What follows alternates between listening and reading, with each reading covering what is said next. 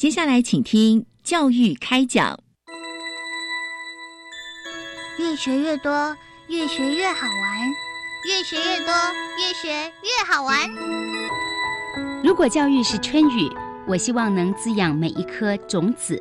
如果教育是阳光，我希望能活络伸展每一株幼苗。聆听学子心声，分享教学心得，关怀环境变迁，扩大教育资源的平台。欢迎收听李大华主持的《教育开讲》，教育从倾听开始，一定划得来。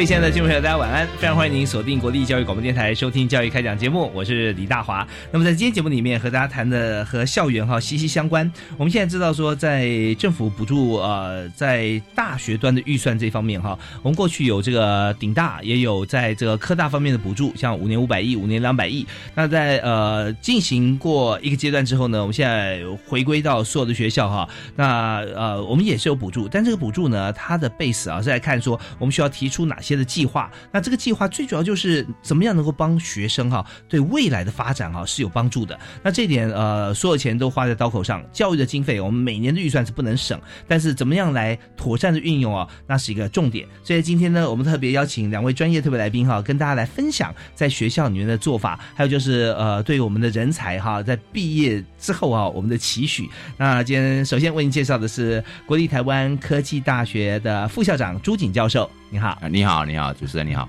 是非常欢迎朱副校长啊！我知道你在学校里面行政工作也历练非常的完整啊，这就是非常热心啊，在教学之余，而且在在行政工作上面还是要教课，是啊，是啊，是 还要做研究，对，是还要做研究，还要带带团队，对，团队对。对。那现在是呃负责这个研发处研发长的啊工作哈啊副校长，那同时也是啊材料科学与工程系的特聘教授啊，同时也是呃在台湾镀膜科技协会哈是荣誉理事长，那另外就是中国材料科学学会的会士。所以我们看到呃一位好的老师哈，不仅在学界，在业界啊也要相当照啊，谢谢，非常欢迎副校长，稍后来谈谈我们今年啊的高教生根计划啊。好，好，那第二位要为大家介绍的特别来宾哈，也是来自这个国立台湾科技大学哈，那是王成浩副研发长啊。主持人好，各位听众大家好。是，那副研发长哈，一样在行政职方面哈以外，还有这个区域产学合作中心哈担任主任，那这是跟业界直接的接轨哈。因为呃，也跟大家介绍一下，那区域产学合作中心哈，那它是在台湾原本哈，我们有六个啊，六个区产中心，北部哈就两个，以台科大为首啊，北科大，然后中部呢是云科大。那在南部方面是呃高科大啊，那但就之前是高高低跟高应大哈两所，现在合并了，海科大也合在一起哈，所以这是一所。那另外还有屏东科技大学啊，所以本来是六所，现在变五所嘛。啊，你看我背的如数家珍哈，因为很多我们的教育政策啊，我们常常在访谈过程当中都都会了解，所以在区产中心最重要的责任哈，就是要对应许多的工会。对，我们现在起码上百家工会了啊，对不对？然后你看一家一一个工会就有多少家产业啊？上百个工会，那么而且要帮我们周边像北部地区，从中部以北都算我们的范围了啊，要照顾其他的科大，对不对？要帮所有科大的这个学生哈、同学哈、系所来对应有哪些可以来做实习？我印象非常深刻，就是在做那个产业学院。啊，产业学院这方面，所以呃，在台科大方面背负了非常重大的责任，也有非常好的成果。那么在今天我们谈的主题就是呃高教生根计划，所以呃，首先呢，想请教一下研发长啊，用副校长啊，朱副校长来谈一下，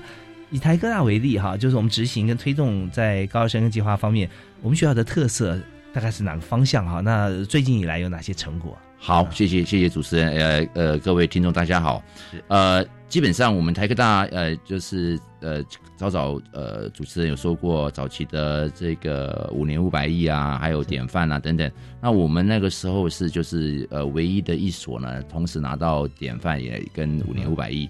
啊也背负了很重的这个使命了哈，所以。呃，自从这个所谓的这个的高校生根的计划开始抠的时候，我们就积极的参与，然后写一些 proposal、啊。那我们把我们的特色呃呃拿出来的话，简单一句话就是，我们现在学校的一个发展的一个主轴，就是希望发展具科技创新，嗯还有这个产业应用的一个研究国际化应用研究型的一个大学。嗯啊，所以呃，国际化在这里面，那应用呃产业应用也非常重要啊，也要具科技创新啊。是那那这些的呃重要的元素加起来呢，就是就就我们就会写成了这些的的主要的这个这个呃主策的计划，就是包括呃第一部分主策，还有三个 USR 计划，还有四个。呃，研究中心呢来获得这个这个呃经费的补助，当然没有错啦，在学校里面是呃这个教学为主啊，所以我们主策呢就是以学生的这个学习为中心来做一个主轴。啊，不管是呃教学的创新啊，或者是这个学生的这个国际化啦、观念啊，还有实际呃辅导等等，这都是一个主主要的这个主策的部分。嗯哼。好，那呃没有错，呃，因为现在呃教学还有这个嗯。专业的领域啊，都蛮多元的，所以在这个呃现今的这个呃要教教学方面都要要应应这些的变化，所以我们对学生的跨领域。嗯甚至这个所谓的这个跨资跨跨院的资源整合，这都是一个很重要。所以我们在自从拿到这个计划之后，我们大概有好几百位、八百、八百、八九百位的学生呢，就是因为这样子拿到跨领域学习的这个课程的学程啊嗯嗯啊。包我要举个例子哈，比如说现在比较比较这个最夯的什么 AI 啦，是或者是这个呃这个工业四点零啊，这些都是跨领域的啊。啊、不可能说因为这个 AI 我们就用一个 AI AI 的系出来，或者工业四点零的系啊。所以像这种就是一个跨领域的这个学习呢，这个方式呢，就是要在呃在课程里面哈，我们要有一个这个元素的存在。是。啊另外还有就是呃，刚刚有提到，因为学生要有要学习的一个为主轴嘛，所以我们有所谓的 PBL，就是哦呃，problem 问 based learning 对啊。Problem 呃对 pro- pro- Project problem based project 或者是啊 problem 呃 based learning 啊，啊。就是问题导向的学习。是。那这个这种的这种的教法呢，也也也颠覆了一个呃一般学师老师啦，不要讲学生，老师的教法。嗯所以所以老师也要跟着要学习，把这个这个教法呢，要朝这个方向去导引哈。嗯。那那那我们都知道，老师的比较自主性比较强，所以我们要想办法让这个老师呢有这种想法去走这个方面。这这也不容易啊，不是不容易这不容易每个老师其实他有各各自有专精，对不对？对对对啊。所以我们学校这么大，当然有呃上千门课，大概有就是因为这个关系呢，我们大概有五五六十门的这种新的开开的 PBL 课出来了。嗯嗯啊嗯，当然数量不会很多，不过毕竟呢也是一个开端了哈。那另外一个重点就是我刚刚提到，我们学校是比较注意注重这个国际化国那个这个国际观的一个学这个学校，所以呢呃我们会强调这个学生呢能尽量到国外去啊，有这个移动力。啊嗯哼。啊、等一下会讲到我们学校呢有很多的外籍生啊，不管是数量或者是比例上都是最高的全国。啊。可是对本国生来讲的话呢，他除了接触到这个外籍生，因为我们都是在一起上课，不是说外国学学生的外籍生是专门上班嗯。来班开班授课，我们是跟学生本籍生一起授课的。所以是英语授课吗？对对对，对我讲的是嗯。对英语授课，就像研究所，很多很多系的研研究所都是英语，就全全部英语全全英语授课全英授课啊，对对。那对学生的本级生一个最大的冲击就是说，他知道这个英语的重要性。虽然嗯他也许他英文不好，可是经过一两年哈，嗯就是研究所的这个磨练之后，是像我一个学生，他的多译呢，就因为这样子，呃，跟我在一起，呃，研究室 group meeting 都用英文，嗯多译增加两百分。哇。两百多分，他说他们老师老他说老师我没有去补习，他只是稍微看一看题目就去考了，嗯嗯嗯。增加两百分，我也蛮感慨很厉害。很厉害。对，嗯。我是觉得，因为我常常讲这个题外话，英语呢就是一个工具啦，嗯。不是拿来考试的，是。是拿来用的，平常就要用，而不是说我为了考多语我去补下习，然后对对，所以那这很有想象空间啊！大家想对呃两百多分哦，对五百变七百五啊，对对对，对不对？那八而且不用补习，对对 对，如果有七百的话，你天天用的话变九百哦，是是是是 是所以我觉得呃像这样，所以我们就是会提供一些呃奖学金啊、嗯啊，甚至就是说呃让这个企业界海外的企业界的实习的机会让学生出去是啊。那像像这些呃这个诱因啊，incentive，呃，也是希望说学生呢，呃，有有具有这个国际观这样子，对。嗯嗯这个是我觉得呃，可以这样讲，我们学校是比较不一样的，不一样的。OK，所以我们刚才听到的是朱景副校长哈，在谈他所在管理跟教学的学校哈，国立台湾科技大学。那台科大我们知道说他呃，从最早第一任校长我记得是陈履安先生啊，那时候我们就是以科技为基础，像李国鼎先生那时候非常重视学校哈。那呃。一步一脚印走过来，那现在看到我，我常去学校、进入校园，看到真的像这个走走入国际环境一样啊。是的，是的，有很多像不乏像是我们像呃欧美啊、印度啊、呃斯里兰卡，像这呃还包新南向国家，对对对，包头巾的、回教的啊都有，是是都有。哇，感觉就是非常棒。那么呃，非常棒的感觉就是说，你不用出国哈，不用买机票就到国外去了。那另外就是呃，台科大同学有呃一个很特别的气质哈，嗯。就是。在呃学术方面，但没有话讲哈，但跟人相处的时候是非常的呃有礼貌。啊，感觉就是说在在呃在生活方面啊，循规蹈矩啊这些好像都是一些名词，但是在台科大同学身上可以体现。那你感觉起来就是老师的教诲跟校园的氛围了哦。对，这个需要这这个也是不像是中小学是这样子，我们要什么记过啦，或者是奖励啊，要要这个潜移默化的时候来的方式来去教导他们。是，OK，那所以我们看到在这几点上面哈，包含这个呃，我们看主策啦，还有三个 USR 这个大学社会责任的啊这个部分啊，还有一些这个奖补助的一些计划上面，嗯我们都有提出来很多的一些做法。嗯那嗯，当然我们在今天所谈论这个高教生根哈，本身来说，它在每一所学校，其他对应都是它会有自己学校的特色。那我们稍后呢，继续还要请王成浩王博士啊，副研发长，我们来谈谈看，在呃刚才有提到呃几个，当然包含跨领域教学这边啊，大家也很有兴趣，就是 AI 跟工业四点零。啊，那这部分我们如果深入来谈的话，以我们这么指标性的一个学校的做法哈，大概会有哪些特色？好，也跟大家来做一个分享哈。那另外也有在这个呃创新的做法方面哈，达到的某些成效哈，也是大家想要知道的。我们听一段音乐回来之后，继续请两位老师啊，跟我们来好好分享。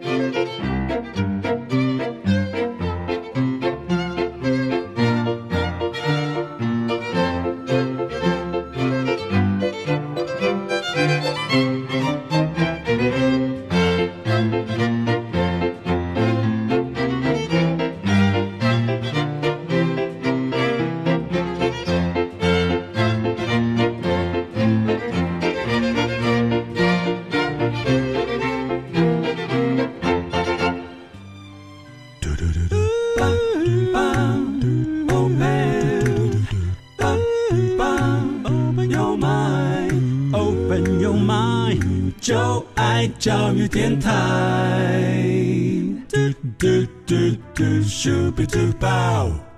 您现在所收听的频道是国立教育广播电台，呃，我是李大华，教育开讲主持人。那么每个礼拜一跟礼拜二晚上七点到八点为您来播出哈，就是所有最新的一些教育政策跟学校的做法哈，都跟大家来分享。那么今天呢，来到节目现场是国立台湾科技大学的朱景珠副校长啊，以及呃副研发长王成浩王博士。那么两位谈的就是在学校现在高教生跟计划啊，做的非常有特色，那也给跟所有的朋友来分享哈，也欢迎所有的学校，如果说呃听到有一部分适合呃自己的话，我们也可以来合作哈。呃，所谓合作就是说怎么样来在学校里面啊，跟这校外来合作，然后来帮助同学未来会更好。教育部方面也会有相关的经费哈，只要我们提案是 OK，我们都都会通过。所以、我们现在继续要请呃朱副校长啊来谈一下，就是刚刚有讲到两个呃大家会觉得非常呃熟悉的名词哈，一个是 AI 啊，那一个是工业四点零啊，智慧制造啊这一部分。那我们在学校里面在推的时候啊。啊，特别是呃，来鼓励同学可以跨院来选修嘛，对不对？跨这个学程，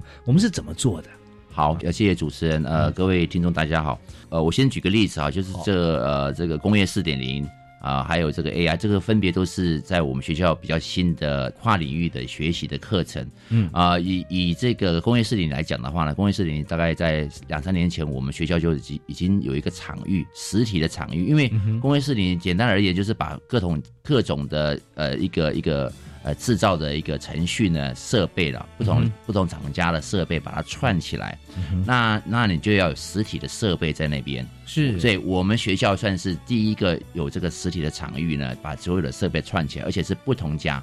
那因为不同家的厂商呢，它的这个 know how 啊，里面的那个所谓的城市语言呢、呀。都不相通，所以你还想办法把它串起来啊，所以这个就是一个。很重要，我们就是有办法，有厂商呢，就还有我们协力厂商，还有我们合作厂商来做这个事情。对，我们老师也都是一流的啊。对对对，我觉得就更可贵的就是因为我们学校我们校长呢这支持呢有这个场域之后有这个呃这个新的设备，因为这些设备呢都不是我们台科大自己去买，都是算是呃厂商每个厂商大概有七八还是十个左右这几个厂厂商呢，他自己抖内出来最好的厂那个设备在现场把它兜起来，嗯因为这个对厂商有个好处就是说当做个 demo 之外，也算是一个。啊，就说你看我这个可以给别人的厂商的设备也可以串起来，可以通啊，就是我刚刚讲的是要城市上面的要有一个通通用的码啊，嗯这个城市码。所以像这种事情，我们可以把它兜起来，让学生呢有实体产业，而不是说只有上上电脑啦，看看录影带啊，看看这个投影片，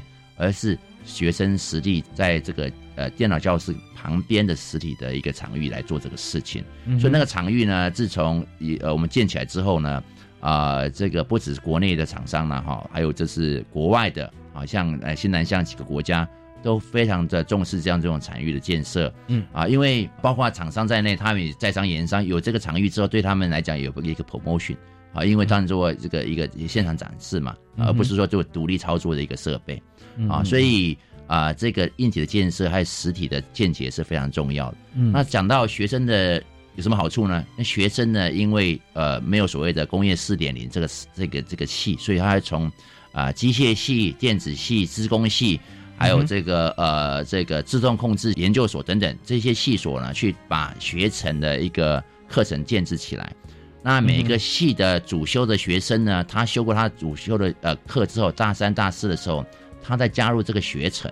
啊，那他去跨领域跟其他的系，比如说他电他是机械系，他就跟呃这个自控所或者是呃这个电子系的学生呢组成一个 team 去做个 project。那透透过这个 project，他就要 learn，就他就要知道说呃工业四点零怎么样 run，那这样到时候这个 big team team work。他就会学到其他的领域的东西，到时候这这个学程呢，跨领域学程，他拿到就会修到学分之后，我们就给他证书。OK，所以说是呃，基本上跨领域还有这个，我以刚刚以这个工业四点来看的话，就是说让学生知道说跨领域的重要性。他并不一定要都很很懂，可是他知道跟别人沟通，跟别人怎么样去呃合作啊，完成一个 project，然后知道这工业事情运作，这是很重要的。是，所以换句话讲呢，现在在呃台科大哈，在学校里面，基本上我们就是一个复仇者大联盟的培养大本营。哎，可以这样讲，没错，没错，没错，没错。可是这个复仇就是说，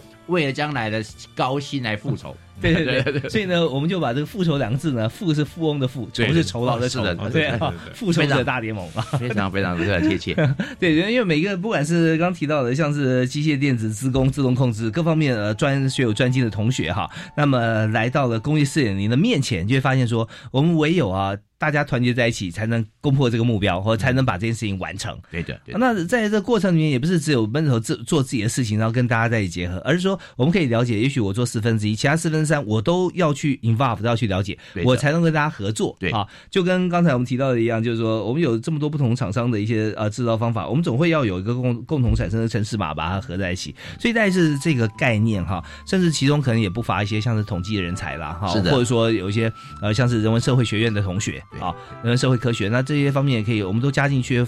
会发现说它的产品出来会更加的这个务实圆融是的啊，对对对，因为工业四点零，我刚刚补充就是像您刚刚讲的，像这个物流管理，嗯。缩短的这个呃这个这个储存的这个材料的成本等等，这个都是不是一般的我们什么学机械、学加工的会的，这都是要管理的人要进来，呀所以说这个是一个多方的一个领域的结合了。嗯嗯嗯。OK，所以呃，在工业四点零方面也牵涉智慧制造。我倒是有一个问题，在刚才这个副校长在谈的过程当中啊，就是说呃，有很多的角度思维在看说，工业四点零也是这个好像呃美国喊出来啊，对不对？德国，德啊，德国喊出来，德国喊出来啊，美国是美国制造美国制造对美国制造，对美国制造对然后大陆也有一个对。二零二五啊，这样子啊。对对对，那但是目标是锁定在二零二五哈。嗯。工业四点零，像德国，它呃用这思维来来推，把目标在二零二五之前，它一定要可以囊括所有的像是呃制造的一些不管城市码还是各方面啊，那会不会就会变成说很多公司其实他不太愿意啊，在现阶段他试出他所有的制造方法，因为这是他的 know how。他如果说呃被工业四点零的话啊、跟他主控呃他的制成，那是可能是 different story。嗯，对，那在这个过程里面有没有一些好像是呃我们必须要比较保守的一点做法啊，或者说我们怎么看待这件事情？是的，是这个这个呃，主持人问的呃问题也非常非常好，因为主要是呃这些我我刚刚讲的这些公司啊，都是国际大厂，包括西门子，他们都愿意参与这个事情表，示是说呢，呃，他们呃当然有主要的他的 key technology 他们不会试出，嗯可是呢，比如说跟别的呃这个它的上游下游的这个机器设备要沟通的时候，他会试出这些程式嘛让他去沟通。嗯。啊，那啊，那他他们认为这个是个趋势，因为他啊，我举个例子，比如说西门子，他不可能上中下游全部包下来，嗯，他只能做某个地方他他厉害的，是。那那那下游地方呢，他就让下游厉害的公司去做啊。嗯像这种事情呢，就是说有点分工了。那这个可是这个分工呢，要啊、我不能讲说是会牺牲到自己的利益这个利益，可是这个是个趋势，因为你不这样做的话呢，他啊、我觉得我觉得这个这个厂商，我们就会找另外一个厂商愿意试出这个码的城市码的来合作。嗯那他西门子，我举个例子，如果西门子不愿意做，他就丧失这个这个契机。嗯所以当初我们呃选了这十几家厂商进来的时候，后来好几家国外厂商、日本厂商，他们都认为说，为什么他们没有被通知到 来加入？我说对不起，我们场域就没有很大，嗯所以说没办法通知这么多那个这个厂商。嗯嗯嗯对，其实我们也希望说把这些这些这个工业试点的概念啊，这些做法能落实到我们台湾的厂商嘛，所以其他学校也有类似的做法。不过这个 approach 就是它的呃这个这个做法呢会跟我们不一样，我们算是比较倾倾倾向是国国外的几个厂商，那原主要原因就是因为跟国际的结合，跟国际的接轨。是，对。其实目前来讲，我们在所有的这个呃科技大学或我们全台湾大学的领域里面来看哈，那呃台科大啊是目前可以说是走在可以说最前面跟国际接轨的学校。因为所有的厂商企业端来讲的话，都是现在国际一流的大厂，那这部分也是呃根植于我们学校的使命感呐啊。是那呃这边还有一些就是呃思维，就是如果像西门子类似像这样厂商，他们有自己的呃就是他的 key 哈、他自己的 key 的这个呃关键的能力方面哈，呃他 knowledge 他是不会释放出来的。但是他有一些不是他专长，大家也都有的，那释放出来也也无所谓。对的。那他也许因为他的技术出来之后，他别的技术也可以进来，所以甚至可以改良他一些周边他觉得本来可能不太好用的部分啊，也可以借由其他人的一些 一些好的做法啊，他可以做做一些改善。所以这是更开放啊。老实说，你手要打开才能再抓别的东西，没错没错，紧抓住自己所有的，你就永远不会进步了啊就。鱼帮水，水帮鱼。对对对对，所以这点哈，从学校端就开始给同学像这样子的一个思维是非非常宝贵的。好，那我们这边再休息一下，稍后回来呢，我们要继续请这个王成浩王王博士啊来谈一下我们在呃其他，尤其是在这个大学社会责任这方面，我们讲到说呃，如果大学要对社会尽责任的话，能有哪几个面向啊，能够让大家都能多赢啊？我们休息一下，马上回来。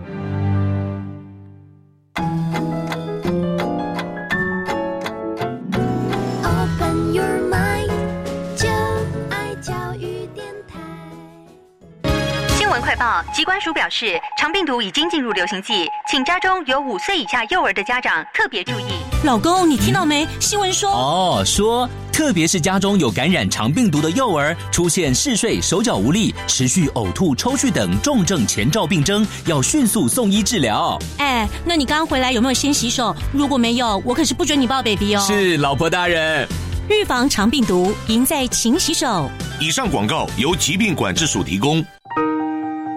大家好，我是教育部部长潘文忠。面对少子女化危机，政府积极和时间赛跑，首要的任务就是要来解决父母托育的难题。教育部从去年八月首次推出准公共幼儿园的机制，今年八月开始，也将在全国来全面推动。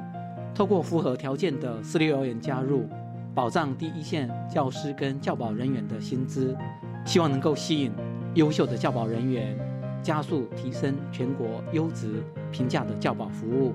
小孩如果读准公共幼儿园，家长每个月的缴费不超过四千五百元。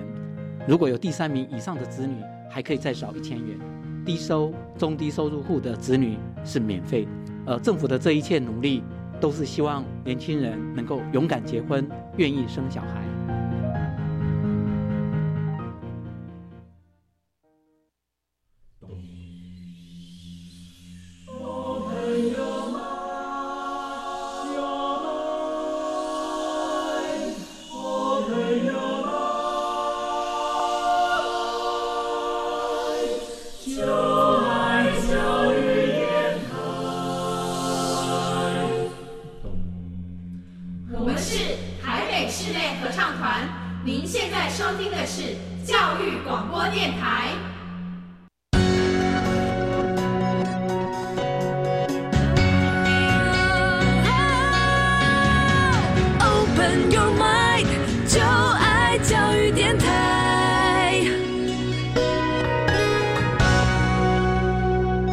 回到我们的节目现场啊！教育开讲今天所谈的话题就是在这个呃高校生根计划。那这个计划呢，它的前身呢是教学卓越方案哈，叫做计划教学卓越计划。那呃过去教育卓越计划的这个金额跟规模相对来讲哈，呃都不如现在高教生根计划，因为我们现在真的要升。根的话哈，那这个耕是耕耘的耕哈。如果耕的越深，那当然这个树会长得越大，也就是说我们的人才哈会越棒。那能够多生就要花多少经费，其实大家都可以谈啊。跟谁谈？跟教育部谈。那谁提出来呢？学校提出。所以这一部分是完全公平的。每年大家都会在我记得是年初左右对，副校长。我们年初的时候会会在呃教育部会开个会嘛啊，大家会做一个审核。那呃然后就会定案，定案之后就核发相关的一些金额给学校。那这时候呃希望都能够。呃，让大家提出好的计划都能够呃，可以享受到像这样子一个资源的分配。那我们在今天除了对学校好以外，那学校也会对社会好。呃，因为我们还有一个 USR 啊，就是大学啊 University 的这个社会责任。那这一部分呢，我们要特别请王成浩博士哈，就是台科大的副研发长来跟我们谈一下。以台科大为例哈，我们现在怎么样来做社会啊大学社会责任？主持人好，各位听众大家好。是，那因为台科大好，现在对于社会责任看法有两个，一个是说所谓的无国界行动工程师，一个是属于在地的社会责任。那因为台科大是台湾最早开始有外籍生的招聘，所以我们现在的外籍生应该是全世界、全台湾第一啦。那也就是因为这机会，那我们有很多的印尼的外籍学生，那因此呢，我们就已锁定在印尼的偏乡偏乡地区。来做一些所谓的无呃无国界工程师的计划。那这计划最大的目的是因为在印尼的偏乡地区的话，缺乏干净的水。他们有很多水，可是缺乏干净的水。嗯嗯。所以我们当我们的台科大的工学院院长呢，率领一群工程师呃一群工程的学生以及一些的老师呢，去当地呢，利用当地的线材呢，如呃经过过滤的方式来得到一些干净的水。嗯。那那这些同学们在去之前呢？也有收到啊，在任何在去之前呢，也有做所谓的，呃，也有先去修门修一门课。其实因为同学们去之前心态上要调整，是说不是我来服务你或来帮助你，而是来说怎么样让我们所学能的贡献在这个地球村，成为地球村的一部分的部分。那呃，另外一个还有就是在国内的部分的话，我们选定的场域是一个叫台北的老旧社区，叫中正区的学园新村。中正区的学园新村就是以前旧三总的旁边。那那块地呢，基本上来讲是属于国防部的地，不过呢，因为在地就是房屋都非常老旧，但却有具有历史价值，所以我们学校有非常强的设计学院。那我们学校的设计学院可以算是全世界第一的。那所以呢，我们就跟设计学院、还有建筑系、还有设计系的老师做结合，来做一些学员行存的主体的活化，然后规划行车路线与，并且与当地民众沟通，那来营造整个社区的新的一种文化。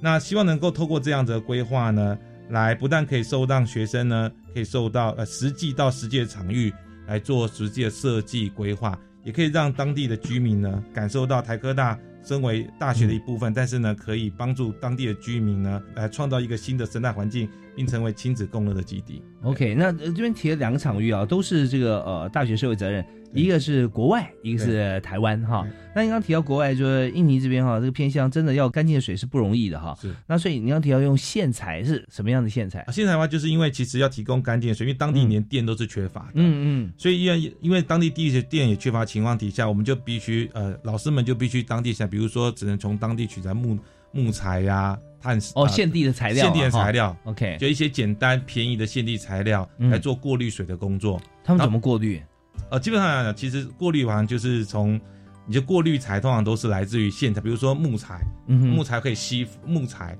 然后经过第一层过滤之后，再经过碳，呃，经过所谓的碳，嗯那因为碳做活性炭可以吸附水中的杂质，是，然后再经过呃一些化学的方式，比如说明矾这些东西，嗯，把一些杂质给去除之后，然后再教当地的民众如何用呃其他的这些。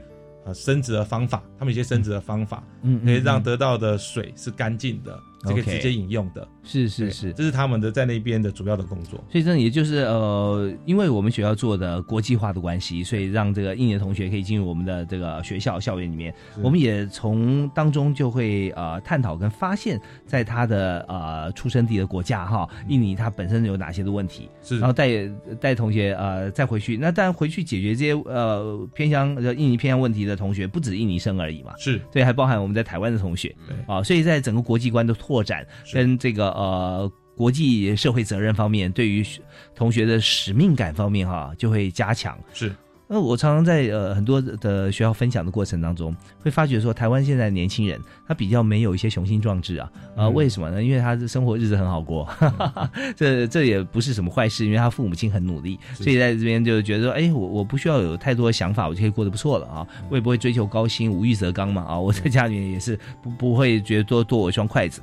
我们受了这么好的一个教育，我们能够不发挥我们的所长，真是非常可惜。所以能够呃，怎么样去自己有有呃自己不饿，但是你去发掘谁饥饿，我去帮他解决他的问题。是，那这个时候你更加你有的快乐跟成就感会远远大于哈呃自己可能今天你要吃一顿大餐，你去去去买个什么？对，这这个部分就是呃从学校的这个呃社会责任方面来看，大学社会责任从呃远在印尼，那台湾同学跟印尼同学一起过去解决，再回到台湾，我相信。呃，对大家的视野跟胸襟是完全不一样的。对，没错。好，那啊，这个部分是解决国外。那你刚提到说旧三总这边哈，我们都知道在这个呃，那应该是汀州路嘛，是吧？汀州路，对。汀州 那旧三总旁边还有一个宿舍，对。是。然后在汀州路巷子往那个河堤方面走的时候，那个那个社区，它是呃，可以说之前有点内眷村的那种那种情况啊。那我们怎么样去设计公车路线？公车不是本来就已经有在附近嘛？就是说我们因为那边路还蛮小的哦，所以公车要进去其实不是很方便。是是。因为它的设计应该是民大概民国五十年的设计，那因为现在那边都车水马龙了嘛。对。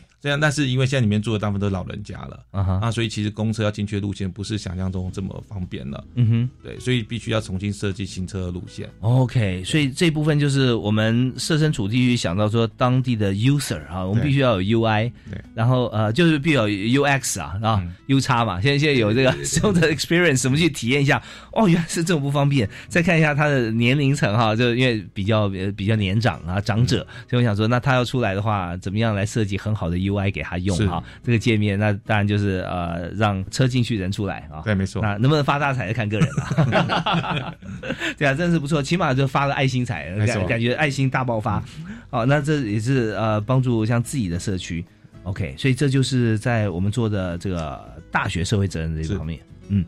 那 AI 现在大家也在提这个呃，就是人工智慧啊，人工智慧，呃，它能够应用面向很广。但稍后我们所探讨到，我想请教副校长两个层面哈，一个就是说我们学校里面啊，怎么样来让同学来深入 UI 这个领域哈？那如何跟我们讲说大数据可以做结合？因为密不可分嘛啊。那另外一方面就是想说，呃，从学校这么跟业界紧密接轨的情况底下，可以也从这个角度来让大家知道，以目前来讲，大概哪些产业哈，呃，或者是不是哪些产业不可以不用 AI 啊，几乎都要用了，对不对啊？或者说排在前面最迫切需要用 AI 产业，但有哪些哈？那我们的同学怎么样来发展这个面谈谈？好，我们休息一下，马上回来。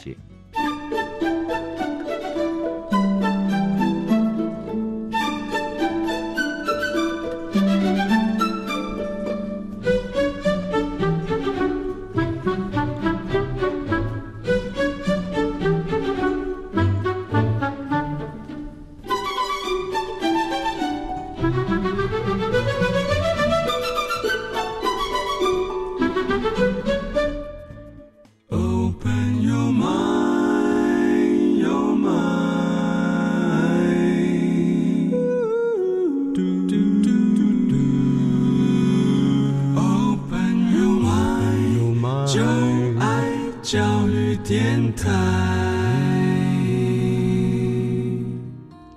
好，我们继续来谈有关于在这个呃大学端，我们怎么样来做高教生跟计划？但这个计划哈，它只是一个提出一个计划的名称跟实质，我们的补助奖补助的过程。但重点是说，要拿到这个奖补助的计划哈，我们必须要先要来思考。啊，然后来解决哪些问题？然后过程我们提出这个方案。所以在这边，呃，刚才特别是呃国立台湾科技大学的朱景副校长啊，有提到说，学校现在正在做的像是 AI 这个部分哈。那呃，我们也琢磨很深。那所以我的问题刚刚提到就是 AI，我们现在以一般的业界来讲，大概哪些公司是最迫切哈要用到人工智慧的？啊，主要呢 AI 呢，当然用到的地方非常非常多，举凡这个高科技的什么医疗啦、半导体啦、制造业啦。到小到这个我们开车啦等等，这些都是呃 AI 会用到的。那人工智慧的定义上，就是说希望呢把一些啊机器啦，或者是要判读啊这些事情，变成更人性化、更及时、更大量的。我不能讲简化，就是让你我们人可以判读。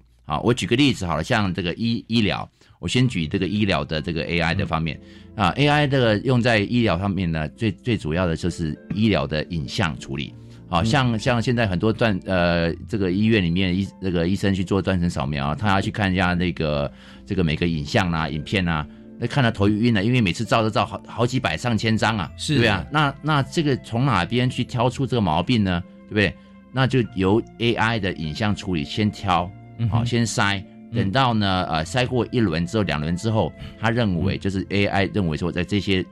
可能是这个病灶的地方，然后医生再进来判读。哦，对，那这样会可以大幅减少的这个这个差错，而且大幅减短了这个医生的判读的时间。嗯嗯，因为看这么多影像，真的眼都花了啦。是啊，那我们常讲说，柿子不要挑软柿，但不要挑那么硬的。就是这些事情，我明明做起来很费功夫、很花时间，那你就找专家做，那个专家就是机器人啊。是的，是的，是的。那这样那种它的背后呢？那那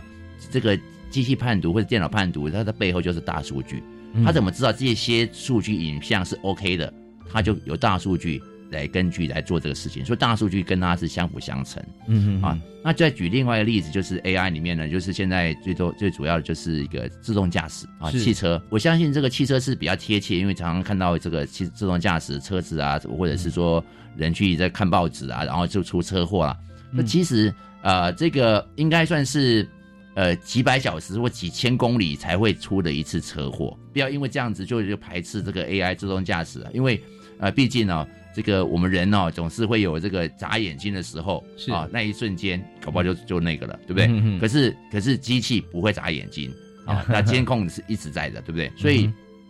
所以这个这种这种 AI 这个人工智慧自动驾驶是是大势所趋，只是说啊是几年哈，三年五年，甚至这个更快啊。那刚刚主持人有提到说，像五 G 的时代也来了啊，为什么需要五 G 呢？因为将来每部车之间都会透过五 G 啊，甚至以后六 G 来互相通啊，互通。嗯嗯。所以呢，你到了路口之后啊，搞不好红绿灯就不用了，因为这个大家都互通的所以知道你要来，我要减速让你先过，类似这样子的。嗯啊，那甚至你说那那行人过去怎么办？那我们有 AI 有摄影机，知道有行人要过，他就来也他也会减速。哦 OK，所以这个这个呃，那这些的都是需要靠一些 sensor，靠一些硬体啊、那个呃里面的电脑，每一个呃汽车里面都有机器的那个电脑，那个电脑的快速运算啊，嗯都不是现在我们的一般的电脑了。嗯嗯，这是为什么半导体啊、呃我们这个这个这个台积电呢就预测说，这个一定是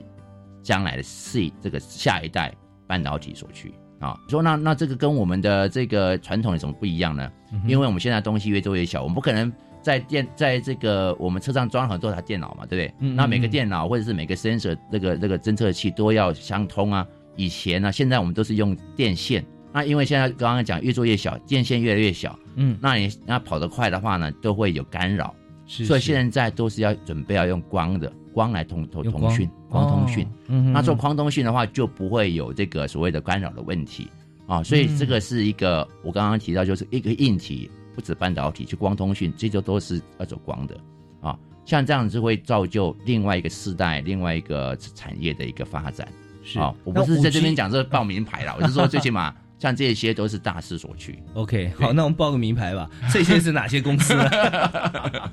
所以这个是一个呃看得远的人呢、他们就会嗯去、去，当然就说买这些名牌。可是就是以我们在在学校呢，这这个这个趋势要看得准。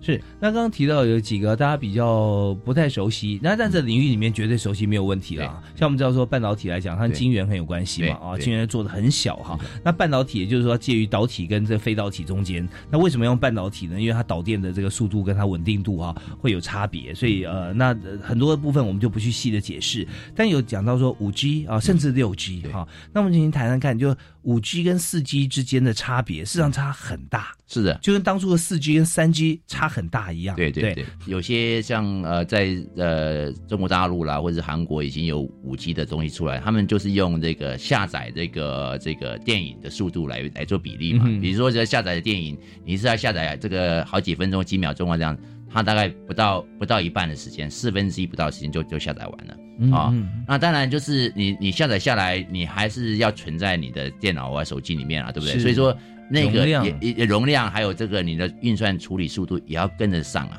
嗯你不能说嗯你下载来，等一下我我慢慢这个电脑慢慢处理，不是，所以这个都是要互相周边都要搭配着。CPU 啊这些的对对对对哦对对对，所以这个电脑呢这些都要够快。OK，好这是为什么张忠谋说这个是这个半导体应该是不会愁的啊，不愁的。哎，那话讲回来，这是因为这是环环相扣，所以呢，在学校里面呢，学生呢就都要知道这个趋势，所以我们都会引引，就是在上课啊跨领域的时候，都是以这种方式来让学生来参与，让知道说这个的重要性。OK，我们刚刚从朱景副校长这边呃听到了有好多前瞻的趋势，因为讲到了像是呃五 G 啊来讲，它所牵涉领域跟 AI 来说又是很大的不同哈，但是彼此间都要互相要互通，要知道你就算不是专家，你要知道原理原则了啊。那讲到 AI 又跟大数据有关系，那大数据又跟 coding 会有关，所以想说，那我可能做呃我现在学的专业也是呃电子相关，但是我不是呃职工，我不写程式啊。但你也要知道说，我们现在大数基本上你 Python 啦、R 啦，像这些城市语言，你要必须要去懂它啊。你在这个城市语言之中，你到底要懂多少啊？那你要去做一个评量。不过很可喜的一点是，台湾的大学制度啊，呃，国外有些也是，就是吃到饱啊，知道吧？你不要把 GPA 弄得很差啊，你不要修广修，然后到时候成绩都不好。但起码就是说，你想要学的时候，你可以去修相关的课程。对，因为我们现在已经可以跨领域了嘛。是的，是的，不会说限说限制学院呃，我不能修课没有没有不行没有啊。对，所以这方面就是真的呃，学校如果呃，现在台湾其实基本上都是以开放胸襟来办学。是的啊，这方面那台科大是一个指标，所以我们在这里啊，刚才呃朱副校长就有提到了这几个部分哈，我们都来思考。那呃说未来呃有没有报名牌呢？就表示说我们我们在看待这个呃未来发展的时候，可以从这个呃角度来做一个发想。但真正重要的是说彼此之间的关联性是很重要的。那我想说，刚我们提到了几个部分，像像是以呃自驾车来讲啊，那自驾车你又提到说光这件事情。那我们稍后我们听到音乐回来之后，也想再请教一下副校长，就是说未来哈在传输方面用光的话是用什么样子的形式来传输？因为以前光纤还是这样走走缆线的嘛，啊，光缆。那如果说我们未来在这个呃用五 G 或者用无线的方式啊，呃来善用光这样子的一个传导的话哈，将会怎么做？我们休息一下回来谈。好，谢谢。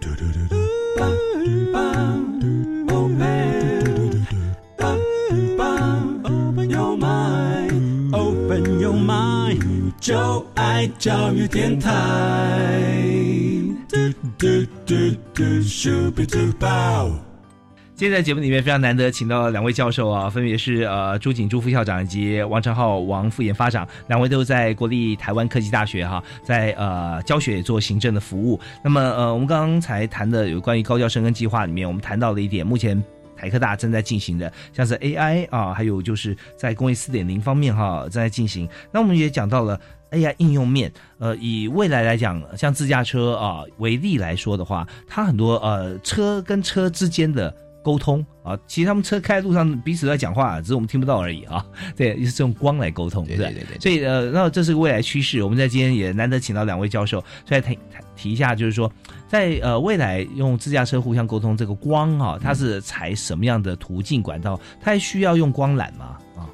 呃，至于说那个呃自驾车呢，它跟其他车要呃沟通呢，它有很多方式了哈。那用通讯的五 G 是一个方式，好、嗯那呃那另外就是说，他自己呃车子本身里面呢，因为他刚刚有提到说要含有很多的 sensor 很多侦测器，嗯那它侦测器所传输的讯号，它要有一个几台电脑在里面在跑的时候，这个所收的讯号在车子里面收的讯号，它用光纤啊、嗯或者是有光的这个这个通讯。啊啊，因为这些东西呢，都如果说以现在目前或早期的我们的那种这个这个硬体的话，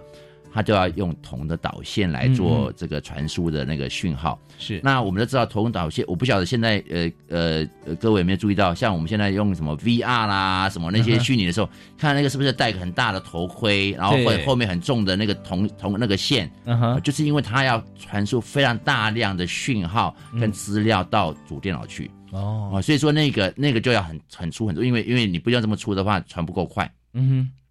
如果说我们的车子里面都是用这种粗的线的话，你看多重？那铜线，对对，铜线，对哦的铜线，而且要这么很粗啊，它才有办法传这么快，传这么多资料到主电脑去啊。是是。啊，所以你你你从这边可以知道，我们如果说要缩小，那可以啊，缩小的话呢，因为当然它讯号不像我们的 VR 这么多，可是它也是很多的讯号，那可是有这么多，所以它要缩小东西，就是要把铜线要变小。铜线我们都知道，铜线呃到到有传输的时候有电要通过，嗯，气那个铜导线呢通电流之后就有电磁波，是就磁就有磁场出来。嗯哼那如果说你两个导线很靠近的话呢，互相这个电磁波、电磁场就会干扰。是我们车里面线都一束一束的，对对对对对，都一定互相干扰，啊会干扰。如果说你很多的，那干扰更严重。所以呢，我们呃我们的这个这个像这种传输的，而且呃大量传输的话，都要用光来做的。好、嗯那这样的话就是要用其他的光的方式呢，啊、来来降低，主要就是降低它的互相干扰，嗯。你才把大量的传输，而且传输速度比现在用电走电线来看快很多，是因为快是，因为因为那个光速呢比呢我们电线的传输更快，哦更快对对哦。对对对对。哦，，光比电还对对对还快，哦。对，没错没错，对对。哦啊，尤其是尤其是刚刚讲的，像这个以这个车子来自驾的这个这个这个阶段呢，也都是这样子。对啊，那你说呃，两辆车之间他们在沟通的时候，是用用他们是 5G 五 G，用五 G，对五 G5G 也是用电磁波吗？用电磁波对电磁波啊。对电磁波，但因为这个干扰，它就电磁波对电磁波哈，这样它就不会有说其他线的那些磁对，场干扰，或者是说将来，因为它现在还在呃，就是那个车用的那个标准还在还没有定案嗯啊，有可能就是说他们自己之间，比方透过比如中华电信的五 G，嗯。就自己 A 的车跟 B 的车自己的沟通，嗯而不是透过中华电信的五 G。OK，对，也有啊可能，就说那个刚刚讲的那个呃，他们那个制定的标准还没出来。哦对啊那如果说是自己的车子，比如说都是都是 Toyota 的车子，也有可能他们就这种 Toyota 这自己的通讯的那个码在那边。呀呀呀可是路上面并不一定都是 Toyota 的。对对啊，就像我们要定出来到底是一百一还是两百二伏特的电压对一样啊，对对对对，一旦制定出来的时候，每一个辆车都自己都会跟别的车子去沟通的话，那就会大幅减少车祸啦，或者是不方便的事情出来啊。比如说你要等红灯等，明明没有车子，我还等了个九十秒，对不对？是。所以这样类似的事情呢，真的是将来一定会大幅减少。OK，对对对，OK，所以这方面就是科技来为人类来服务，这是非常重要的一点哈。那当然，在呃我们所有的在学校里面，我们做任何设计，大家以前都会觉得说学校是象牙塔了啊。那做出来的这些计划和老师教学哈，其实毕业出来之后，还不如在业界你去学习一个月或三个月，那时候胜过大学四年。那讲起来真的有时候觉得说啊，真的吗？啊，有些时候或者说某某些情况，maybe 有可能，但是绝对已经不适用于现在了啊，因为现在我们在学校里。里面以今天台湾科技大学为例哈，那么呃就有很多都是从业界啊回到学校里面来，然后希望不是说学校邀请哦，他们非常希望进入台科大，然后来把他们对现在的生产的各方面制成啊各方面来提供出来，那也希望同学能够了解之后还没毕业哈就能够完成一些实习，然后呃直接跟业界接轨。而且技术不错的薪资，是的，对不对啊？所以这方面就是呃，机会是留给准备好的人。也希望说所有的这个呃，在呃办学的过程当中啊，或学习过程当中，都可以把这个眼睛啊、耳朵啊都打开啊，然后手要不停的要会动，那脚要移动比较快一点，然后真的为为这个未来前途来着想。那今天两位特别来宾都是很为呃同学学生哈来尽心尽力。我们最后在高生跟计划这个主题方面，我们再请两位为我们做一个结论，好吧？简短在两位各一。分钟啊，好，好不好？那，那我们首先请好，我我呃，谢谢谢谢主持人，刚刚讲的很好啊，就是说这个机会是给这个准备好的人，所以呢，我们也希望呢，这个透过教育啊，透过这个呃这个国际化，还有透过一些做法呢，让学生呢能随时准备好，将来呢他出去的时候就不会有这么大的落差啊，因为常常会有有有产业就说哦，这个为什么有这么大的学用落差？啊，就是因为呢，这些学生没有参与实习，或者是没有参与产业应用的一些研究计划。如果说你有经过产业这些合作的计划的话，那学生有参与，他就知道这个产业界是怎么样状况，他将来出去就是面对这些状况，让他提早适应。啊，所以我们啊学校就是推的，这就是就是一个呃这个一个应用型的一个研究的大学。你没有研究的话。就没办法进步嘛？是对，不然的话，我们就是变成一个大学的一个高高中这样子，这样也不行啊。啊，我不是说啊，这个不做研究不好，可是最起码让让老师、学生呢一起跟呃这个产业跟着世界一起进步。对，我们常常讲说，在远古的欧洲，大学就是社区的脑。啊，那就是要为社区来研究，而不是研究一个跟现实是没有结果、没有关系的啊。那这样就就浪费时间了啊。那所以我们在大学里面所做研究，其实提出来之后，业界都是啊拍着手哈，希望能够迎接像这样的一个成果啊，能够寄转到业界。好，那我们再继续要请王成浩王副研发长。我想就是这样，因为想台科大是一个非常学校扮演着所谓的国际化应用研究型大学，所以我们的学校的教授都非常乐意从事技转跟产学。那其中我们学校的技转的金额是全台湾排名第五，可是我们学校的老师只有四百四十位，所以可以见到可以见到说我们学校老师对于产学对技转的重视。那这样子应用就变成是在我们学校对于所有的呃对于企业的合作非常的在意，非常的非常的重视。那因此呢，台科大营造一个非常好的环境，来提供企业呢能够跟我们学校的呃学生合作，也提供企业呢老师可以过去企业呢做所谓的企业的服务。啊，其中因为我们现在有科技大学六年六个月，就是六年内要去，六年内要去业界服务六个月，嗯，或者是跟学校，或者是跟业界要服就做产学合作，那因此呢，台科大的老师们都极为乐意做产学。跟技转，嗯，那像我们副校长在这方面就是做的是各种之巧术，对，是，对，我们也非常谢谢王志浩王博士哈为我们做的这个呃学校跟业界接轨的这样这个结论。那也提到说朱景副校长啊，我再次介绍也是台湾镀膜科技协会的荣誉理事长，所以那时候在这个协会里面你也有在业界嘛，是吧？对对，那那时候就说就是有跟业界合作啊，然后是是当初是呃呃做了两年的这个理事长，是是是，对，因为后来做太好了，没有没有，但是因为任期到了，所以还是希望继续带。领大家对，那这边呃，因为刚才我们呃花了很多时间，我们跟大家来做一些好像科技的一些科普教育了哈，也未来的像这样的计划的执行。有一点哈，我也替学校提一下，因为就是呃，因为高校生根计划里面哈，我们有跟国际化的这个部分哈提出很多计划，所以我们也增聘了许多的外国籍的老师啊，外国老师，然后在学校里面啊，那当然我们要研聘的时候，也是他在教学方面啊有特殊的成就了哈，然后能够进到台湾，能够进到台科大里面啊，也为这个莘莘学子跟国际的学生哈，能够来做一些交流跟这个示范做典范，那所以这部分也做得很好，也是跟高医生跟计划有关系啊，所以我们展望未来，也希望说呃副校长如果有任何新的一些做法想法哈，都欢迎这个和副研发展一起上我们节目。好，谢谢谢谢谢谢。主持人，再次感谢两位，谢谢，谢谢各位，好，感谢大家收听啊，教育开讲，我们下次再会。